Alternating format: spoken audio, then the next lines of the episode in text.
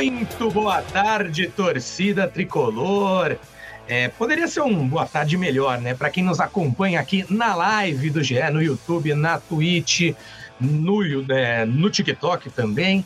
E para quem está nos acompanhando pelo podcast, um boa tarde, um bom dia, um boa madrugada ou um boa noite, seja lá no horário que vocês estiverem acompanhando e dando essa moral. Hoje vamos repercutir mais uma derrota do tricolor jogando fora de casa. Não conseguiu vencer o Cruzeiro, mais um início um tanto quanto dorminhoco do São Paulo, mas para que a torcida tricolor não fique triste conosco, vamos também repercutir essa classificação com C maiúsculo do futebol feminino para a semifinal do Campeonato Brasileiro. Hoje ao meu lado estão José Edgar de Matos e Caio Domingues, a voz da torcida. Zé, já te dando as boas-vindas e a gente aqui começa diferente, a gente começa a todo vapor e não como São Paulo que tem começado meio dormindo, né, Zé? Você até trouxe uh, um levantamento na, na, análise do jogo de ontem, de que nas últimas três partidas, o São Paulo, com menos de 15 minutos, já estava perdendo a partida. Menos de 10, acho, né, Zé? Confirma para mim, por gentileza. E um boa tarde para você, meu amigo. Fala, João. Bom estar com você neste domingão. Um beijo para você, para o São Paulino para São Paulina que nos acompanha, né? Boa... Bom dia, boa tarde, boa noite, boa madrugada para quem ouvir esta versão em podcast. Na verdade, a gente fez o recorte de 15 minutos, mas se formos ser muito específicos, são 11 minutos. São três partidas consecutivas em que o São Paulo leva gol antes dos 11 minutos e uma equipe sair atrás do placar, a gente sabe que a chance dela virar num futebol tão competitivo como o brasileiro é muito pequena. E o São Paulo vem enfrentando esse problema de, nas últimas semanas com o Dorival Júnior e não foi diferente no jogo contra o Cruzeiro lá no Independência. Independência a situação foi ainda pior, porque o Cruzeiro fez 1 a 0 com apenas 3 minutos e poderia ter feito dois antes dos 10. Então é um ponto de observação que, né, que a gente vai debater aqui nesse podcast para essa equipe do Dorival Júnior, porque é, o São Paulo precisa, o São Paulo precisa muito correr atrás nas últimas semanas dos resultados e de uma desvantagem. Contra o Grêmio não deu certo. Contra, aliás, contra o Palmeiras não deu certo. Contra o Atlético Paranaense deu certo, veio a virada, e contra o Cruzeiro não deu certo também, muito pelo mérito do goleiro Rafael Cabral. Mas já já a gente aprofunda mais um pouco mais, um pouco mais essa discussão, embora o grande ponto seja o São Paulo tem entrado desligado nos jogos, e isso é muito preocupante às vésperas de um confronto tão importante de mata-mata contra o Palmeiras pela Copa do Brasil. Perfeito, Zé. E tem outro ponto que a gente vai conversar bastante aqui, é que o Dorival, desde que o Dorival Júnior assumiu, o São Paulo não tem conseguido vencer fora de casa. É aquela velha história, né, do copo meio cheio e meio vazio. São Paulo empatou muitos jogos fora de casa, mas é aquela coisa, se ganhou um e empatou quatro, são cinco jogos que estão sem perder, né? Mas se vem uma derrota, passam a ser cinco sem vitória, né? Então, sem cornetadas aqui, Zé, mas que isso aí eu vou deixar aqui, eu acho que meu amigo Caio Domingues vai ficar, né? Ó, deixa com ele que ele falou: se depender de mim, hoje a gente vai longe, porque foi um jogo para indignar. Caio, falava aqui com o Zé, e vamos começar do começo, né? Que o início dos jogos do São Paulo tem sido uh, um tanto quanto vagarosos, né? E assim, é muito é um risco muito alto que se corre começar um jogo lento, sair atrás do placar e num, num campeonato tão disputado como o Brasileirão, é ter que correr atrás, ter que subir uma ladeira todos os jogos e tem sido assim nos últimos. Mas primeiro te dar uma boa tarde agora, devidamente com imagem e som alinhados, Caião. Uma boa tarde e agora vocifere todo o seu ódio pela partida de ontem, principalmente pelo começo, porque depois o São Paulo até que conseguiu é, ter bons momentos, mas como o Zé disse, saiu atrás com um gol contra que deixa tudo mais difícil, né? A gente está vendo agora os melhores momentos aqui para quem nos acompanha pelo YouTube. E depois quase sofreu outro gol com o Wesley, né? O Rafael conseguiu tirar ali. E aí só depois foi de novo tentar subir aquela ladeira e dessa vez não deu certo. Caião, boa tarde e agora vai que é tua, meu amigo. Bom, primeiro, bom dia, boa tarde, boa noite, todo mundo que nos ouve aí. É, eu queria só fazer uma correção de um comentário que você fez falando que o São Paulo de Dorival não consegue vencer fora de casa. É, é o buraco é muito mais embaixo. O São Paulo não vence um grande adversário fora de casa desde 2021, contra o Palmeiras reserva no Allianz. Então é, é, é, uma crise institucional, é uma crise de gestão, é muito mais do que o São Paulo de Dorival. E para mim, esse jogo de ontem ele escancarou todas as fraquezas do São Paulo, a fraqueza tática porque a gente falou aqui nos últimos podcasts que primeira vez que a gente tem uma dupla de ataque entrosada, Caleri e Luciano começaram a se encontrar em campo.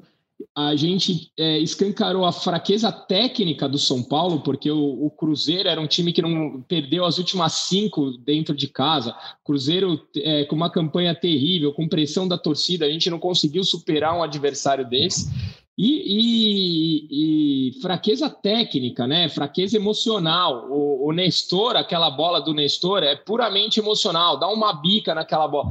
Então, assim, é, o São Paulo demonstrou ontem todas as suas fraquezas em uma só partida. É, eu diria que foi das partidas mais irritantes que eu já vi nos últimos tempos com, do, do São Paulo. São Paulo conseguiu perder para um adversário que não chutou nenhuma bola no gol. Se a gente pega a estatística da partida, Cruzeiro terminou com zero chutes no gol do São Paulo e o São Paulo conseguiu perder essa partida. Assim, é, é inacreditável o que se viu ontem na, na Arena Independência. O, o, Dorival, na minha opinião, escalou o São Paulo muito mal, muito mal. Um meio de campo é, terrível, um meio de campo que não desarma, um meio de campo que não cria um meio de campo que não acha espaço e o, um ataque é, muito baixo, né, para um time que depois passou a jogar no, na, o Cruzeiro, no caso, passou a jogar defensivamente. São Paulo só tinha o Calera, era um, uma ilha num deserto de criatividade uma defesa assim atrapalhada, porque o lance do Rafinha, apesar do impedimento do cara, que normalmente deveria ter sido anulado o gol, porque o cara participou da jogada, mas uma defesa atrapalhada, porque aquele lance o Rafinha estava sozinho na bola, assim, é, para mim assim, uma noite para esquecer e que expõe toda a fragilidade do atual elenco do São Paulo. Uma noite terrível para deixar qualquer torcedor é, com a pulga atrás da orelha com esse time. É isso aí. E Zé, vou passar para você também comentar isso. É complicado falar uh, do técnico quando o caso é de um time que sai atrás todo jogo, começa o jogo desligado, como estávamos falando. Porque o técnico não entra em campo, né? E é difícil também a gente tentar entender aqui, entrar na cabeça dos jogadores, o porquê que isso tenha acontecido. Mas um ponto que me chama atenção, e até o Caio falou da escalação do Dorival, é que ele tem ficado inquieto nos últimos jogos, quando o time sai atrás. E não inquieto de ficar gritando na beira do campo, que não é muito o perfil dele fazer isso. Mas você vê que ele não fica satisfeito com esse início um pouco é, moroso do São Paulo, um pouco dormindo mesmo. E ele está sempre pensando, fez, alterações cedo de novo, né, dessa vez, porque uh, fica nesse dilema, né, de tentar poupar alguns jogadores, mas saber que é difícil, né? Deixar pontos para trás num campeonato tão disputado como você falou. É, então, é, e, e, esse jogo contra o Cruzeiro, particularmente diante do contexto, seria muito importante para o São Paulo, porque São Paulo ganhou no meio de semana de um Atlético Paranaense que é uma das equipes mais competitivas e um um seríssimo candidato a G4 do Campeonato Brasileiro, no mínimo G6. E o Atlético Paranaense re respondeu bem, por exemplo, a derrota do São Paulo, ganhando do Corinthians, né? Também neste sábado, de 1 a 0 sendo que no primeiro tempo poderia ter feito uns três, pelo menos. E, e, e o São Paulo teria uma oportunidade de embalar no campeonato, e, é, e esse é um ponto que o Dorival, inclusive, cantou na, na entrevista coletiva, dizendo que, ah, sempre quando a gente vai embalar, a gente tropeça. E, isso, e essa tem sido uma marca do São Paulo, não só do São Paulo, do Dorival Júnior, mas do São Paulo no, em algumas edições recentes de Campeonato Brasileiro, inclusive, né? E isso só mostra o quanto é, é, é, esse elenco ainda é muito irregular e o quanto o Dorival, apesar daquela sequência extremamente positiva de início de trabalho, ele ainda não conseguiu, e, e eu acho que vai demorar mesmo a conseguir, né? É, levar uma regularidade a esse elenco do São Paulo. E não só é, esse trabalho do dia a dia vai ser fundamental, como também a chegada de reforços, porque é, visivelmente tem o, o, elenco do São Paulo precisa de qualidade.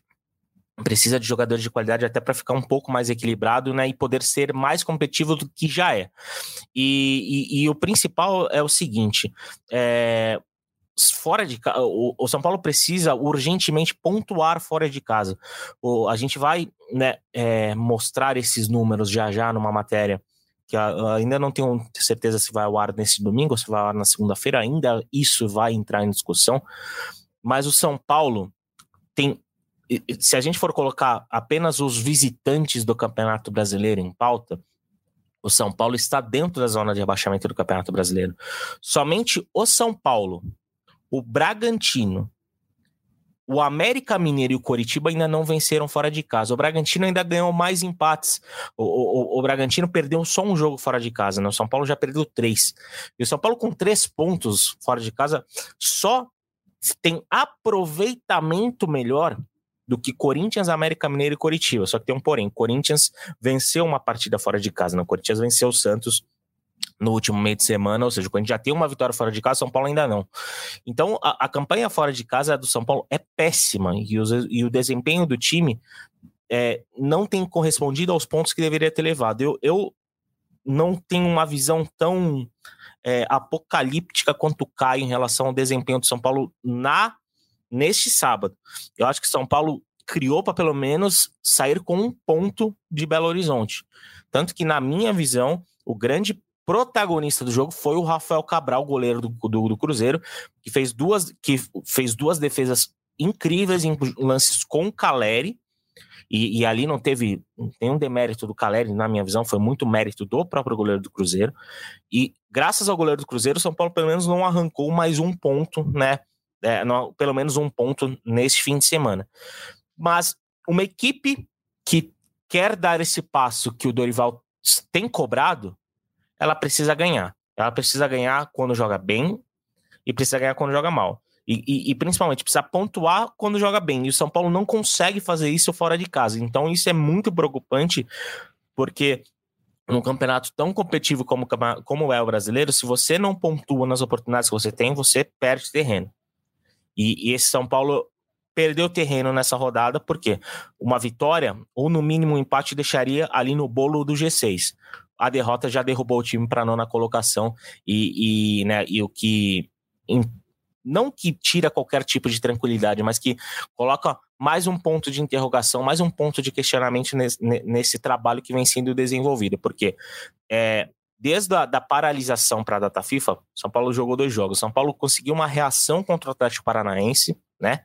É, mas teve um início de jogo muito complicado e um primeiro tempo bem equilibrado ali na, na né, no, estádio do Morumbi. E né, contra o contra agora o Cruzeiro, né, saiu atrás no marcador muito cedo e não conseguia reação. Então a, a temporada vai chegar num momento de, muito, de, de afunilamento e de definição nas próximas semanas. Né? Então São Paulo precisa corrigir urgentemente esses pontos para poder ser competitivo como o Dorival Júnior quer. É isso. E falando um pouco mais da, de questões táticas que tiveram ali no jogo de ontem, até lendo um comentário aqui da nossa audiência do Thiago Miranda, ele fala que é inaceitável a falta de leitura é, e de substitui na escalação e nas substituições do Dorival. É, e o desconhecimento da situação atual do adversário. Mais do que isso, o, o Dorival tem falado nas coletivas que o time dele é, assim como o Rogério já havia destacado isso, o São Paulo não tem no seu elenco aquele ponta rabisqueiro, aquele jogador do um contra um, né? Então tem que jogar mais com um jogo de, de aproximação, jogando mais por dentro. Isso são palavras do Dorival, não sou eu que estou falando. Mas ontem, no jogo contra o Cruzeiro, depois que né, saiu atrás, optou por jogar muito pelos lados, muito pelos lados. Tanto é que as principais chances do São Paulo foram por meio de cruzamentos na área. As duas principais chances do Caleri foram de cabeça, né? E isso talvez traga uma lembrança, Caio, do pior do Rogério Ceni, da era Rogério Ceni, que era quando o São Paulo estava atrás no placar e tinha aquela enxurrada de cruzamentos e não conseguia fazer um gol, né? Então queria que você pontuasse um pouco disso, se você ali na, na, sensação de torcedor teve essa mesma lembrança daquela época do Rogério em que tínhamos 30 cruzamentos na área e o São Paulo não conseguia é, virar o jogo, até sair na frente, de repente pegava times mais retraídos, ficava 0 a 0 e não conseguia achar um gol e ficavam cruzando bolas e bolas atrás da, de, bolas e bolas lá na área, uma atrás da outra. Não, eu concordo com a visão do, do, do ouvinte que mandou a mensagem e concordo com o seu ponto. Eu diria que é pior que os piores momentos do Rogério Ceni, porque o São Paulo começou a chuveirar a bola na área só com o Caleri na frente. A única referência de ataque era o Caleri, nem o Luciano estava em campo. O Luciano, que a gente veio falando aqui, o Luciano teve um início de temporada complicada, mas que vinha numa crescente. O São Paulo com, contra um adversário totalmente fragilizado, que perdeu os últimos cinco jogos em casa, então por isso eu repito que eu concordo com a mensagem que foi enviada. Assim, ele não entendeu o momento do adversário. Se o São Paulo faz esse primeiro gol com três minutos, o jogo era nosso. O emocional da partida ia passar para o nosso lado. Então, assim, o São Paulo lembrou pior do que o pior momento do Rogério Ceni, porque além de só jogar com o chuveirinho, só tinha um homem de referência lá na frente. E o meio de campo do São Paulo ontem foi inexistente. Assim, o Wellington Rato foi muito mal na partida. O Nestor ele vem muito mal e o gol que o Nestor perdeu não pode perder. É, o, o, o Gabi Neves fora é o único homem que tem um passe diferente ali no, no meio. O Mendes ontem também muito mal. Então, assim, para mim, ontem o São Paulo lembrou o pior dos piores momentos do Rogério Ceni. Para mim, dos piores momentos que eu vi do São Paulo na temporada, assim, ah, ah, o São Paulo teve oportunidade. Cara, todo mundo foi lá e ganhou dos caras. É inadmissível. Tá virando uma constante o São Paulo jogar fora de casa e perder pontos. A gente pegou o pior Corinthians e não conseguiu ganhar. A gente pegou o Curitiba caindo pelas tabelas e não conseguiu ganhar. Ah, não, não, não é justificativa, não é desculpa, ah, o São Paulo jogou melhor, pouco importa. O São Paulo pegou o Botafogo na primeira rodada, toma gol no último minuto. Então já é uma constante, não é uma exceção. Se, se ontem tivesse sido uma exceção, a gente poderia aqui estar falando: ah, legal, São Paulo jogou melhor, mas infelizmente perdeu. Mas não é. Isso aí já virou, já virou uma constante. Então não dá mais para admitir o São Paulo deixar pontos fora de casa como deixou ontem. Para mim, terrível o que foi apresentado ontem. É isso. E eu concordo que, de certa forma, o São Paulo não teve das suas piores atuações depois, principalmente do meio do primeiro tempo é, adiante, né? Claro, o Cruzeiro com a vantagem, e até um, um outro, vou resgatar um dos comentários, foi lá no Mas início. Mas só uma observação: o que, que o São falar, Paulo fez nos últimos 20 minutos? Nada. Eram seis atacantes e nenhuma jogada trabalhada então, a impressão que São Paulo foi melhor na partida não foi. O São Paulo era um time desorganizado, um time bagunçado que começou com um atacante, terminou sei lá com quantos e não conseguia criar nada. Ô Zé, até pegando o gancho do que o Caio falou, é, eu tenho uma visão, é, claro, e aí é o meu ponto de análise de jogo, que não, mesmo você estando atrás, não adianta você desmontar o seu sistema tático e colocar quatro, cinco atacantes, como o Dorival fez ontem, e como é uma dinâmica de muitos e muitos treinadores, não só do futebol brasileiro, mas do futebol mundial nos últimos minutos, quando o time está perdendo e precisa de uma virada de qualquer forma. É, eu não gosto quando os técnicos optam por isso, porque desmontam uh, o sistema tático. E como, pegando a mesma aspa do Dorival, em que o time do São Paulo precisa de uma jogada construída, tanto que a uh, grande parte dos gols do São Paulo, que tem maior destaque aqui, né, na mídia e tudo mais, são aquelas jogadas construídas desde lá de trás, que passam pelo pé de vários jogadores até chegar lá nos atacantes para finalizar. Então, eu queria que você pontuasse uh, em relação a isso. Só antes de te passar, Zé, o comentário do, do nosso querido, da nossa querida audiência aqui foi do Fábio Adriano Moreira, falando que o Cruzeiro é o time que mais finaliza nesse Brasileirão e não consegue fazer gol. E ontem não finalizou e conseguiu. Então, o futebol também tem das suas é, nuances que tem um pouco do imponderável ali que acaba gerando isso. Então, o Caio tem esse, vai, ter, vai trazer para a gente esse lado né, da revolta do torcedor, e eu acho que ele tem totalmente razão, mas tem essa parte de São Paulo ter tentado ir para cima e te devolvo, Zé, falando sobre isso, sobre desmontar o sistema tático para tentar ali num oba-oba e eu acho que aí o São Paulo acabou perdendo. O Caio foi muito bem em pontuar isso. O final do jogo, eu falei, ah, o São Paulo teve uma atuação melhor dos 20 minutos do primeiro tempo em diante, mas talvez dos 20 do primeiro tempo até uns 30 do segundo foram os melhores momentos do São Paulo, porque depois ficou uma coisa meio é, peladeira mesmo, né? Ah, sim. É, o São Paulo nos últimos minutos tentou. É, o, o, São Paulo, o São Paulo tem um, um, uma característica de jogo, principalmente de jogo ofensivo, que é de aproximação entre os jogadores e, e trabalho pelo meio, e que perdeu-se muito essa característica de jogo com a opção do Luciano no banco de reservas. É, eu entendo completamente o Dorival Júnior de colocar o Luciano no banco de reservas, porque vem uma, vem uma semana complicada, uma sequência complicada pelo São Paulo. Mas eu não entendo o Dorival Júnior de tentar evocar o Alisson como substituto para fazer essa função. Não tem característica para fazer isso. É, não tem protagonismo, não tem. É, é, não tem simplesmente característica de jogo comparada com a do Luciano para fazer isso. É, seria muito mais válido uma aposta em um Rodriguinho né, nessa função ou até um Juan, né? Ou, ou, ou inclusive, ou, ou, até um Marcos Paulo, por exemplo, que é um jogador Sim. mais de um contra um, um jogador mais agressivo. Já Com jogou a... nessa posição, né, Zé? Exatamente, exatamente, jogou e jogou bem, inclusive, dando é, assistência e é. fazendo gol. Então. Ô Zé, é... só, só, só para trazer uma informação aqui bem completa, o Caio foi muito feliz no recorte temporal que ele falou, porque é exatamente isso. Eu fui buscar, ó, aos 70, no minuto 70, entraram David e Juan, saíram o Jackson Mendes e o Wellington Rato, né? Então, a partir daí, realmente, que as coisas começaram a perder. Depois, aos 76, o Rodriguinho entra no lugar do Nestor. E aí as coisas começam a ficar mais bagunçadas. E até completando o que você disse, o Alisson entrou na última partida no intervalo, né? Quando o São Paulo estava empatando com o Atlético Paranaense, e entrou numa função de um homem de meio de campo, mas não de construção. Quase que eu não gosto de usar esse termo hoje em dia, principalmente no 4-4-2 ali que o, que o Dorival usou, mas ele estava quase como um segundo volante. E ele foi bem nessa função. Agora, como um armador, acho que falta mesmo é, a, o cacuete daquela posição de armador ali, de pifador, e por isso que, que ficou um pouco desconexo. E no caso, naque, naquele momento, tinham dois meias bem abertos e Luciano e Caleri ainda na frente dele para resolver esse ponto, né? Desculpa aí a interrupção, mas pode completar. Imagina. Imagina, e não foi, não foi à toa que São Paulo cruzou muitas bolas para o Caleri e, por exemplo, procurou mais esse tipo de jogada. Como, por exemplo, a gente pode ver nessa boa bola que o Alisson, o Alisson que cruza essa bola, inclusive, para o Caleri né, no primeiro tempo.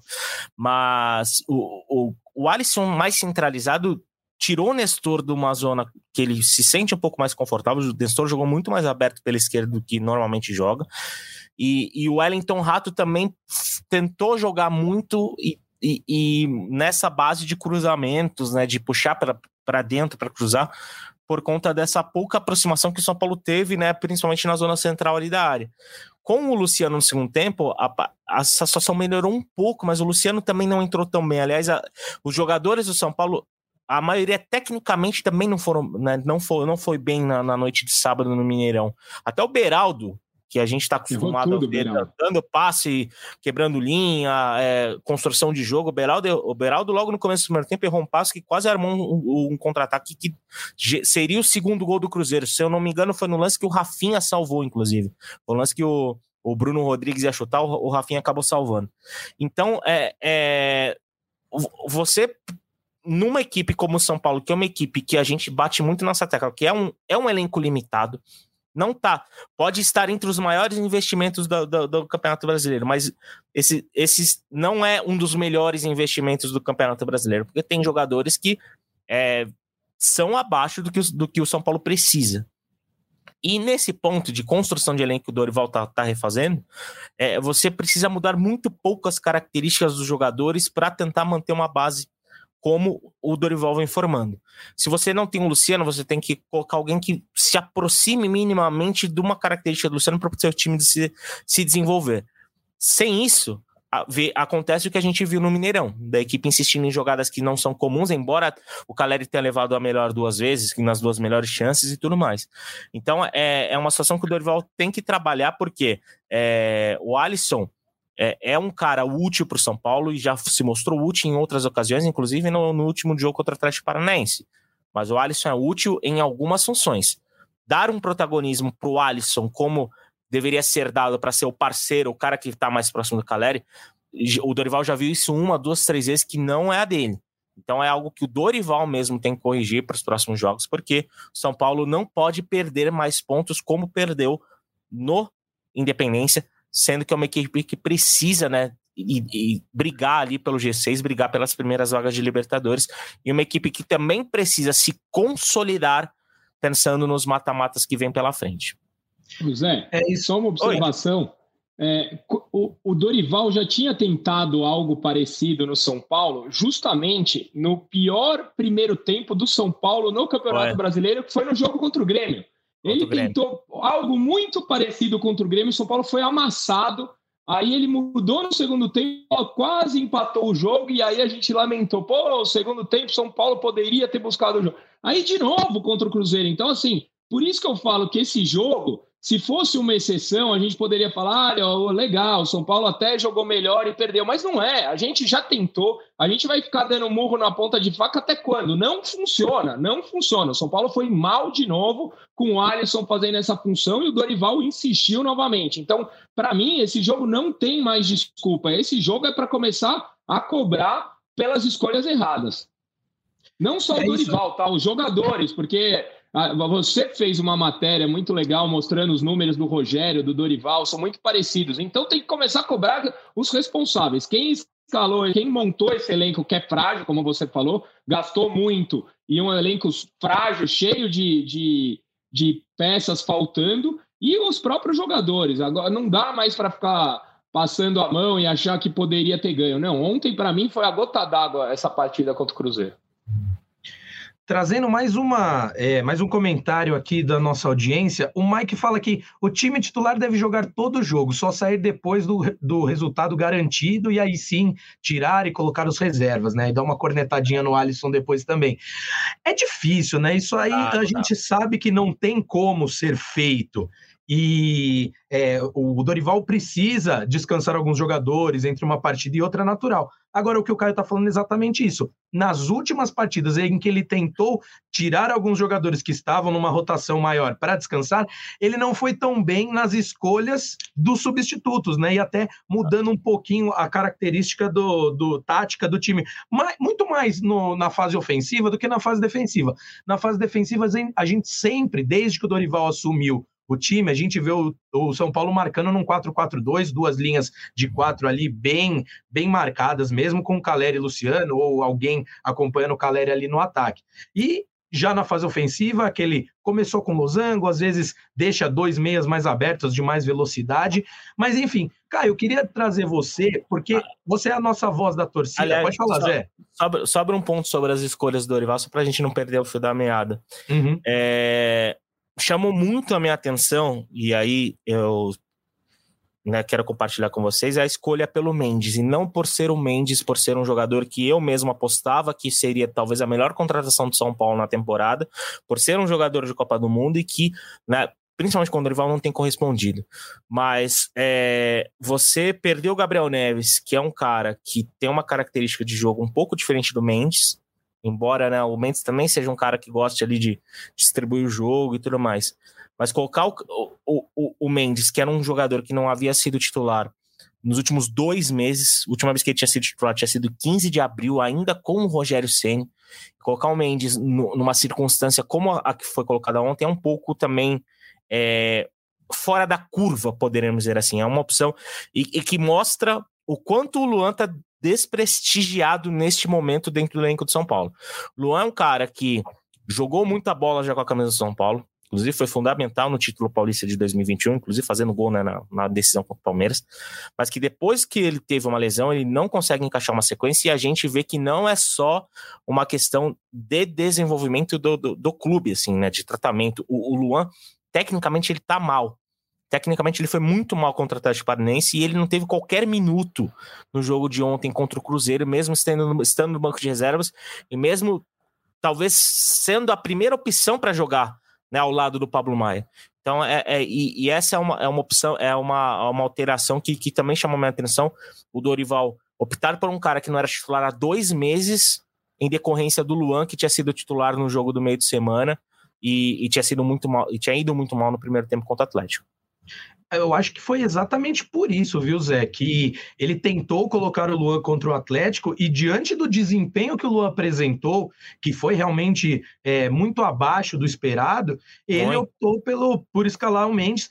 E a, o Mendes acabou prejudicado também nessa partida, muito pela forma que o São Paulo jogou. De novo, do que a gente falou sobre ser um time que tem, a, é, tem como característica um jogo de aproximação, e ontem acabou optando por uma outra forma de jogar, que acaba prejudicando o Mendes em campo. E nesse ponto, o Gabriel Neves fez muita falta, porque ele é um jogador que gosta mais do jogo de bolas longas, ele dá muitos lançamentos, é, é se não a principal, mas uma das principais características do Gabriel Neves, de receber essa bola e com rapidez já inverter o lado para um ponta, para outro. E ontem ele seria bem útil nessas jogadas, explorando as laterais, dando lançamentos. O Mendes já é um cara que gosta mais de estar tá perto, de, de conduzir a bola, trabalhar com jogadores é, próximos a ele e né, no, pelo gol ter saído muito cedo, isso acabou prejudicado. Caio, eu ia te passar a bola aquela hora para perguntar, você que está sempre no Morumbi, você que é a nossa voz da torcida aqui, como que você tem sentido a torcida reagir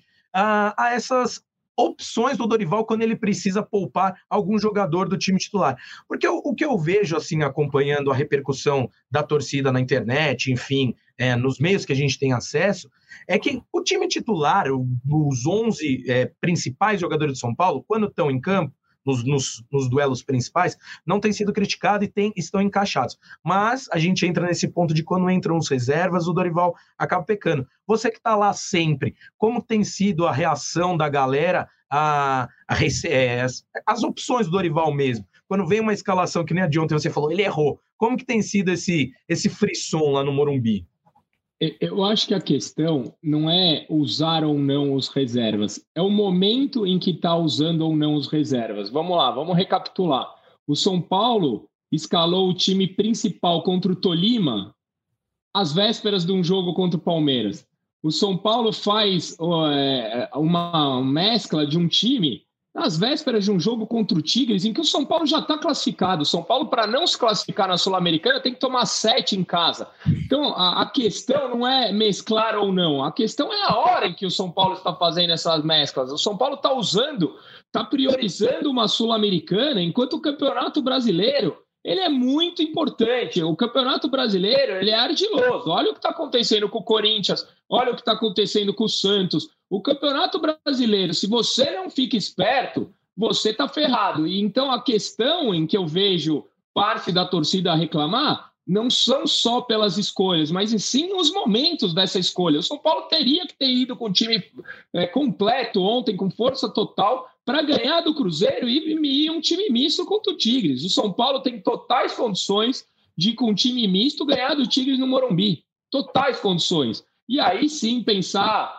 no jogo de, domingo, de sábado contra o Fluminense e da Copa do Brasil lá para frente. Não pode, de forma alguma, a gente priorizar um jogo contra o Tigres e abrir mão do jogo contra o Cruzeiro no Campeonato Brasileiro, que também era um jogo totalmente factível para o São Paulo ganhar. Tanto que o São Paulo, eu estou aqui só reclamando, só reclamando do jogo de ontem, e o São Paulo poderia ter ganho mesmo assim. Então era para o São Paulo ganhar ontem.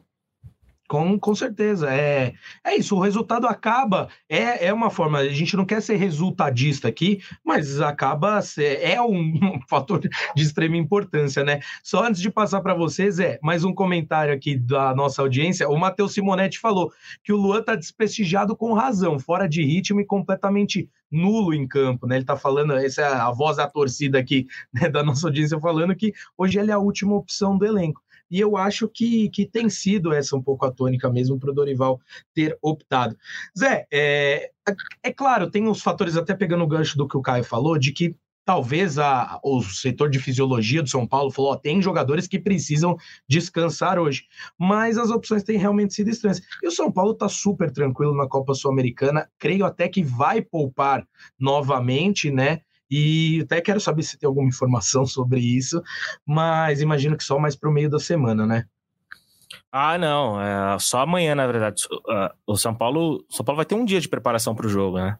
O Paulo vai ter só segunda-feira, porque neste domingo o elenco folgou, né? Depois do, do jogo contra o Cruzeiro, mas imagino que o Dorival vá né, poupar algumas peças diante da sequência que o São Paulo vai ter pela frente. Né? O São Paulo pega o Tigre, né, nesse jogo em que o, o só para alinhar certinho, o São Paulo pode perder por até três gols de diferença, que aí sim ele vai ser o, o classificado direto às oitavas de final, né? Porque o Tigre né, tiraria a diferença se vencer por quatro gols ou mais. Mas isso não vai acontecer, mesmo que o São Paulo jogasse com sub-15, né? Convenhamos. É, a chance disso acontecer no estádio do Morumbi é praticamente zero. E aí, na sequência, São Paulo vai ter dois jogos muito importantes para o de, decorrer da temporada, que são dois jogos que vão testar o tamanho desse time. Primeiro, o duelo contra o Fluminense dentro de casa, que é um duelo que, além do aspecto técnico de encarar um Fluminense que é uma equipe que né, vai jogar a vida também nessa, nessa semana na Libertadores, né, vai jogar uma, uma definição de classificação na Copa Libertadores. E é uma equipe que está disputando a, a, a, as primeiras posições do Campeonato Brasileiro e tem simplesmente Fernando Diniz de técnico, e a gente sabe a relação conturbada que muitos São Paulinos têm com o Fernando Diniz. Então é um aspecto que transcende os, os, as quatro linhas do gramado, esse jogo do fim de semana, que é um jogo que, se São Paulo ganhar, São Paulo vai dar um passo muito importante né, para se consolidar no Campeonato Brasileiro e aí aquela montanha russa que a gente tem falado, o São Paulo vai entrar em alta de novo. E aí depois o, Diniz está suspenso, Zé? Ele tava... ele tomou ele tomou vermelho direto, não tomou? Ele tinha tomado o terceiro amarelo e o vermelho. É, eu não tenho certeza se ele tá suspenso do jogo contra o São Paulo. Ele, ele cumpriu suspensão neste fim de semana, né, do jogo contra o Porque era o terceiro amarelo. E depois eu acho que ele tomou o vermelho direto. Por isso que eu tô te perguntando, eu não tenho certeza. Porque ele tomou é, o terceiro amarelo, depois ele reclamou e tomou o vermelho. Eu não vi o juiz dar amarelo e vermelho. Então, supostamente, ele seria suspenso dois jogos. Ou, eu não sei, tá? Não, o que acontece, Caio, é que ele vai vir para esse jogo do São Paulo pendurado de novo. Ah, entendeu? Entendi. Com os dois amarelos. Não, se seguir a. Não, se não, mas ele lógica... tomou três amarelos, não. depois o vermelho, não o segundo amarelo. É... Por isso que eu tô é falando. É isso. Então ele ah, teria que ser é, suspenso é, os dois é jogos. Mesmo. É isso, mas ele está suspenso dos dois jogos. O Fernando ah, Diniz não vem ao Morumbi, hum. né, mas provavelmente ele vem a São Paulo, mas não vai para o estádio, né, para o é, Morumbi. Sim. Então, essa, essa ponto... dinâmica essa dinâmica que eu tava falando é só se ele tomasse o segundo amarelo, Isso, aí seria cancelado jogo, o primeiro. É, Perfeito, beleza, é Zé. Que é, que é, o que confundiu muito a cabeça de alguns torcedores em relação ao Rodrigo Nestor ontem. O Rodrigo Nestor levou o cartão amarelo ontem, só que ele tinha levado dois cartões amarelos no jogo contra o Fortaleza. E aí esses dois amarelos viram um vermelho e o Nestor recebeu ontem no Independência seu primeiro cartão. E aí só para finalizar, depois desse jogo contra o Fluminense, São Paulo simplesmente abre o duelo contra o Palmeiras pela Copa do Brasil. Então, é, é, é, é uma semana, são 10 dias ali que vão poder é, mudar o patamar do São Paulo na temporada ou colocar o, o Dorival talvez no seu, no seu primeiro no seu primeiro grande período de questionamento, porque vão ser dois jogos muito difíceis contra Fluminense e Palmeiras e resultados negativos nesses dois jogos vão é, traz, talvez de novo trazer os questionamentos pro que o São Paulo enfrentou já nesse ano.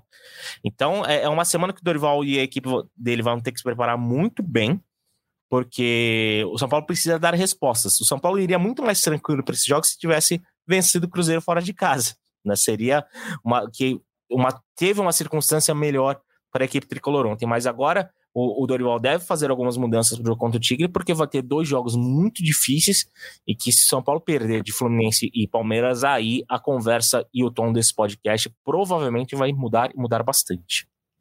Com certeza, mas é a chance do São Paulo embalar também, porque os jogos, é, vale frisar, ambos são dentro de casa, né, Zé?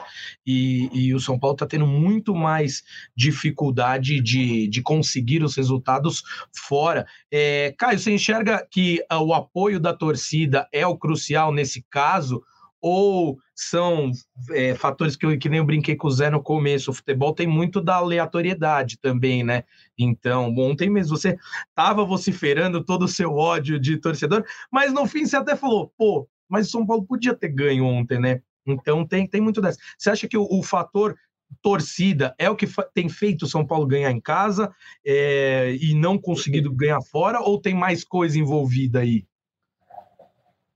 Eu, eu acho que é até mais é, complexo que isso. O São Paulo precisa ganhar em casa porque é onde tem somado pontos. Se a gente passar a não somar esses pontos dentro de casa, como já aconteceu no jogo contra o Palmeiras, porque por que nós torcedores já estamos começando a ficar nervosos com esse time? Porque se você pega o retrato dos últimos cinco jogos, é um desempenho ruim do São Paulo. São Paulo tem três derrotas, um empate e uma vitória nesses últimos cinco jogos. Então, já começa a ser um recorte muito negativo. Então, é mais do que é, o apoio da torcida ou não. A gente depende dessa sequência de três jogos em casa: um pela Sul-Americana, um pelo Brasileiro e um pela Copa do Brasil, para nossa sobrevivência no ano. O São Paulo depende muito desses três próximos jogos para pensar no ano inteiro.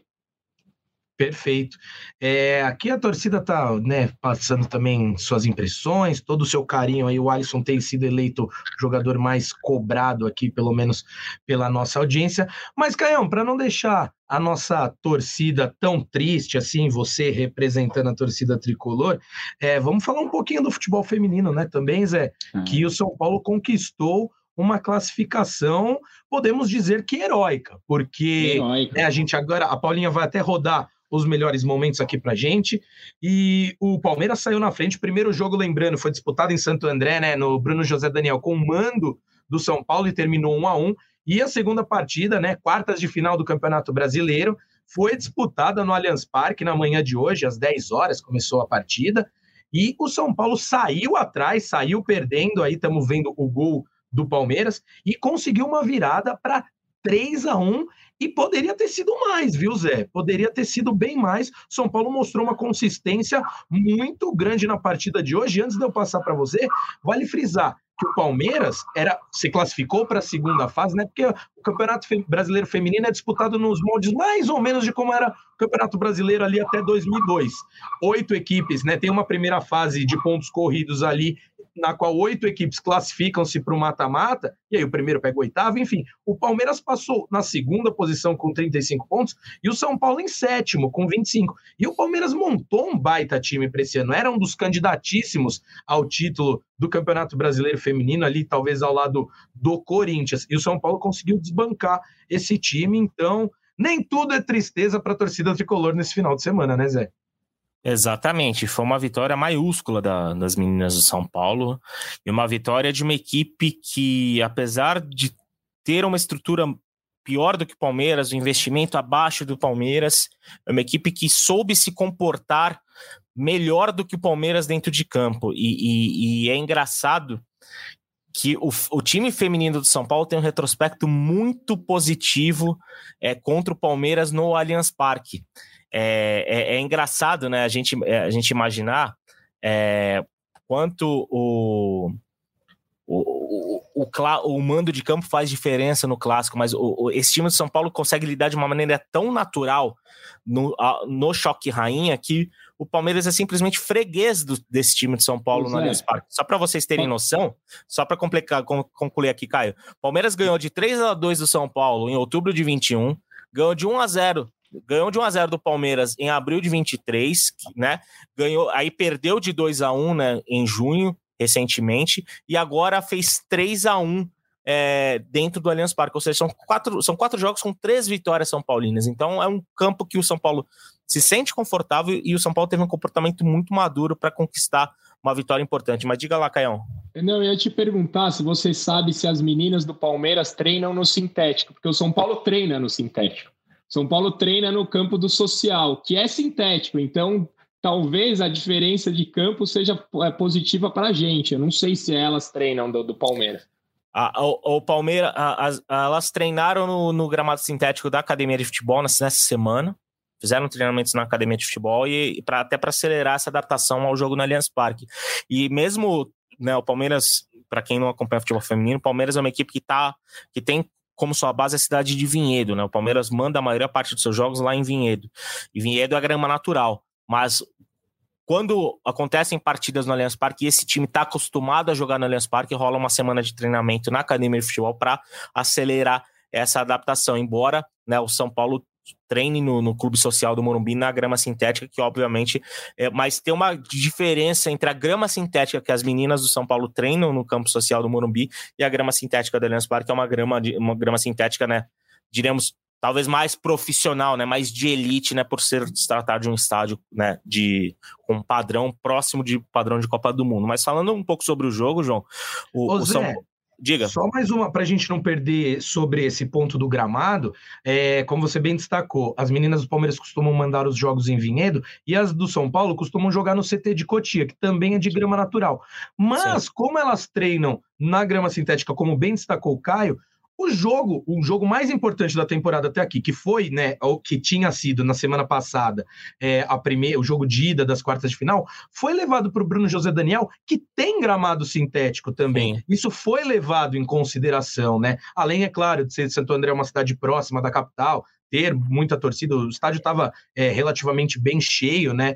Então, mas teve esse ponto e foi muito bom o Caio ter trazido, porque realmente pode ter é, cooperado mesmo, como a gente vê no masculino o Palmeiras é, levando, se beneficiando disso é, contra os adversários que estão acostumados com a grama natural, isso pode ter, ter sido sim um fator de, de para o São Paulo ter esse desempenho melhor. Mas conclua aí, Zé, por favor.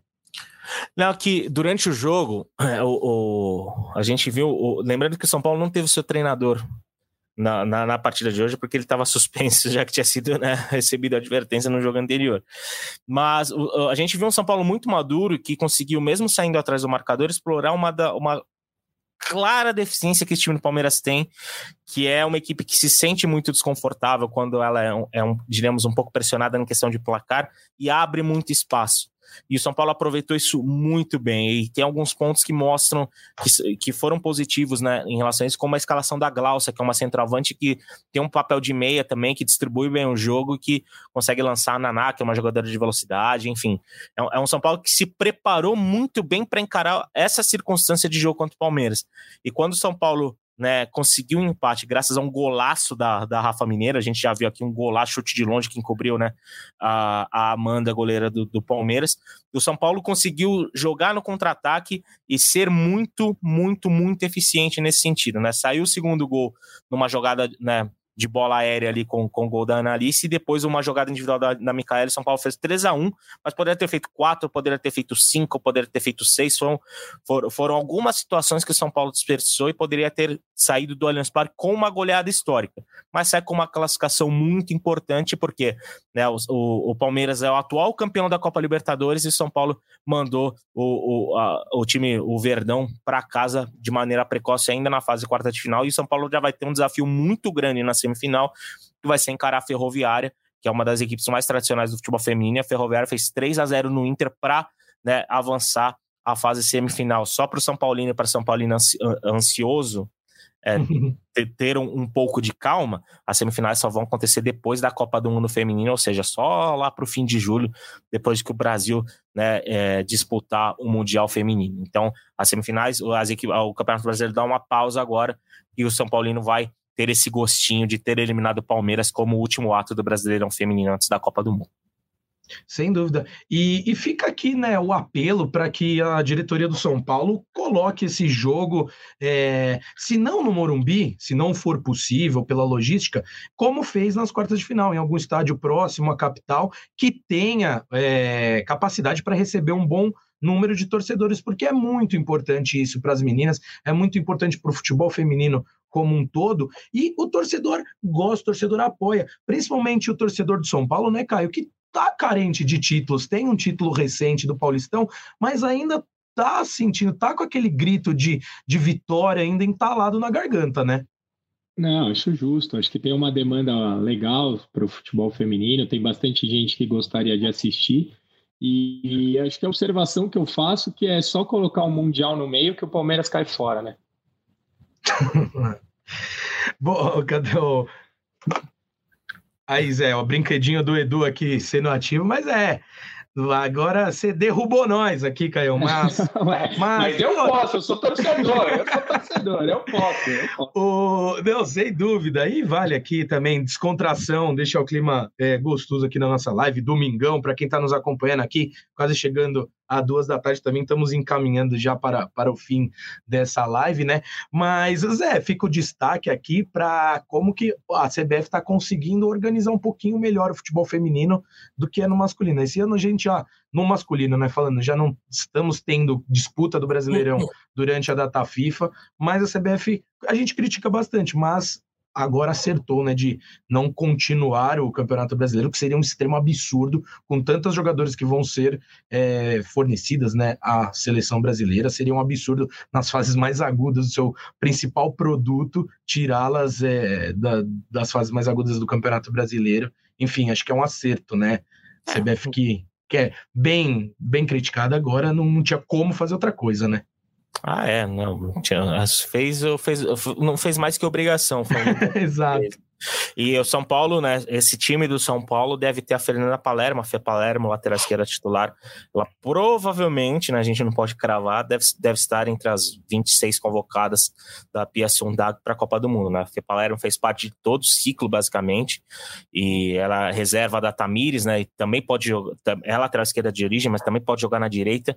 Então a Fê Palermo é uma grandíssima candidata a estar tá na lista da Pia. Lembrando que né, Globo Esporte, nós, o GE, Globo Esporte, Globo, enfim, vamos transmitir na terça-feira, a partir das quatro da tarde, a convocação da, da seleção feminina para o Mundial.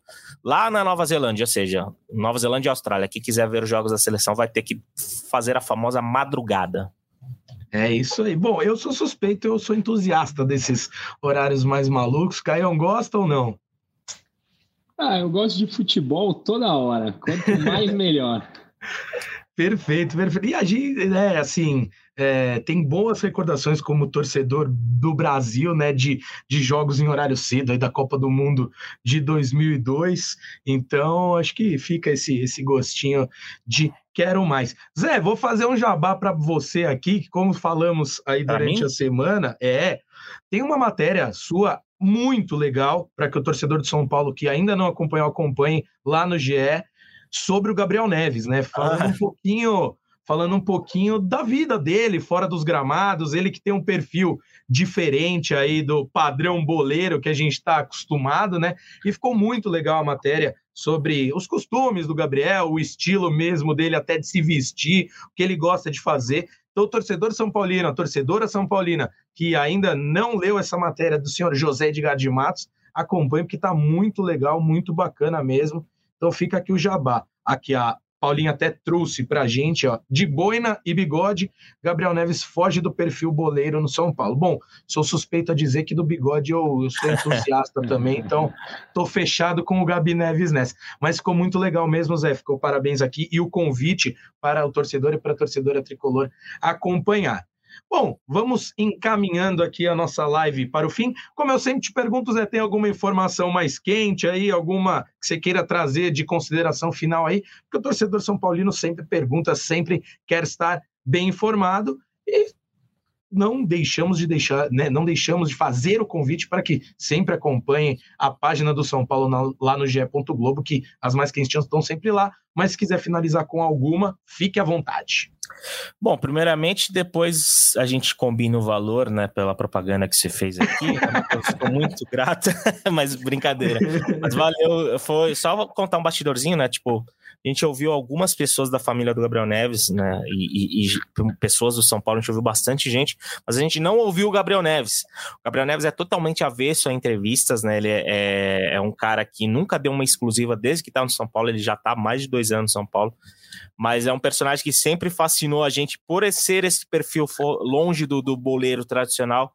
E a gente conseguiu contar essa história. A gente já estava com essa história engatilhada há algum tempo e aí não podia aproveitar uma oportunidade melhor, né? Ele fez o primeiro gol dele pelo São Paulo contra o Atlético Paranaense e a gente pegou esse gancho para contar essa história. Mas obrigado pelos elogios, João, e também convido né, o torcedor e a torcedora para ler essa história, porque achei que também ficou bacana para vocês conhecerem o Gabi Neves, que é um cara muito diferente, assim, segundo as pessoas que o conhecem. É, de informação final, só alguns pontos, né? O Dorival Júnior ontem na entrevista coletiva comentou que antes de querer um reforço, ele quer que ninguém seja vendido. Só que esse desejo dificilmente vai ser atendido né, nesse nacional de transferência, porque o São Paulo tem uma meta a bater de venda de jogadores.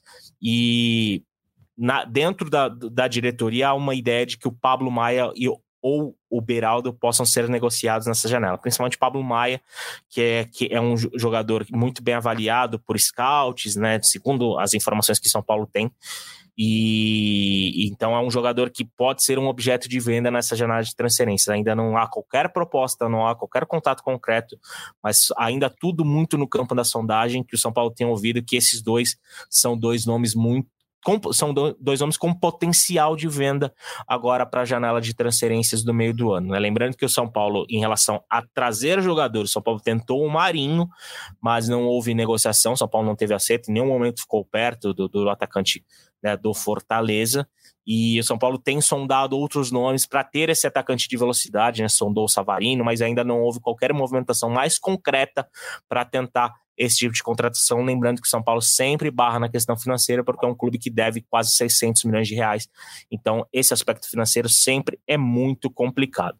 É, em relação ao elenco e aos jogadores que ficam, poderemos dizer assim, a gente pode passar uma informação legal sobre o Young, goleiro que renovou seu contrato até o fim é, de 2026. A gente comentou do Young né, no, na última live, que renovou o contrato com a mesma data do Jandrei, né, que foi um ponto que o Caio, inclusive, elencou que até o, último dia de gestão, o último dia de gestão da próxima gestão, que provavelmente vai ser a mesma gestão, né?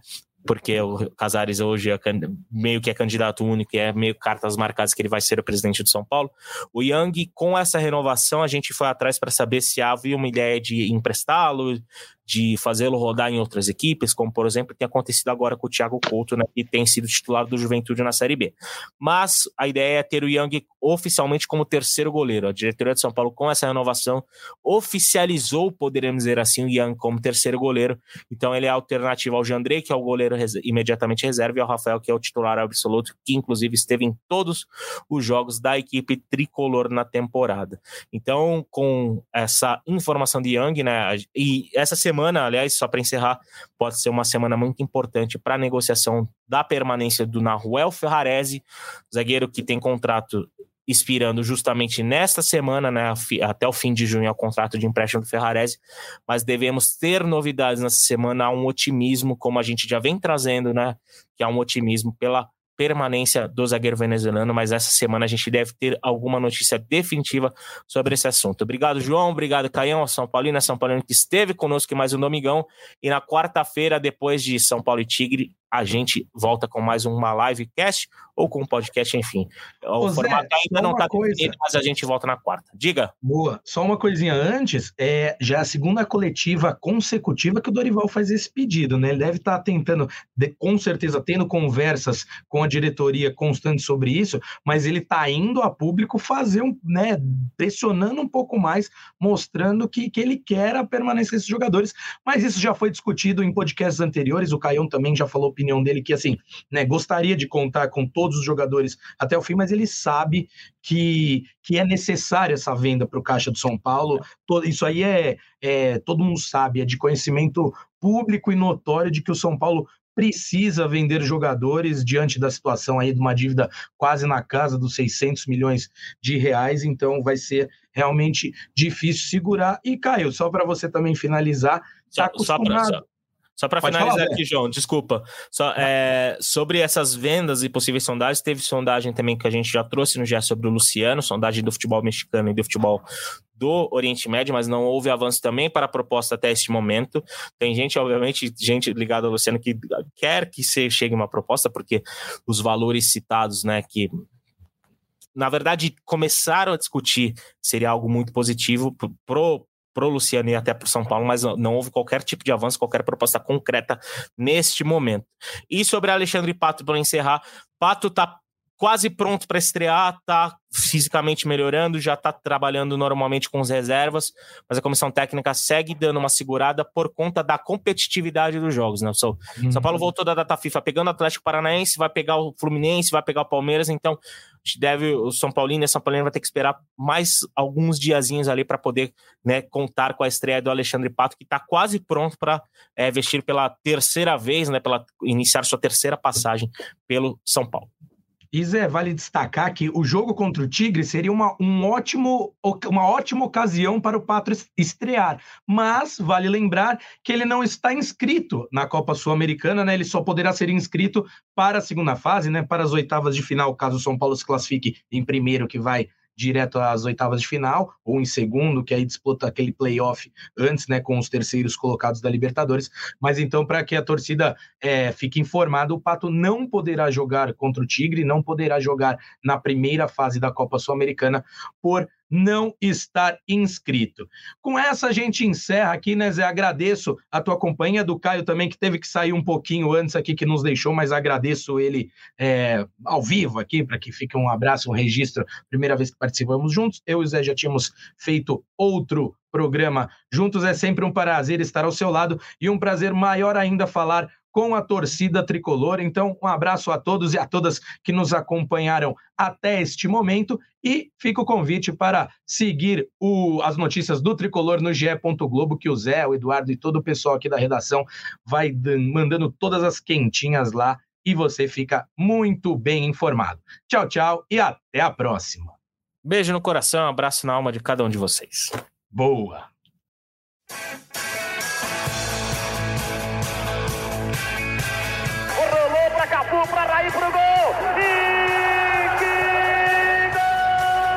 Rogério, pé direito na bola, passou pela barreira!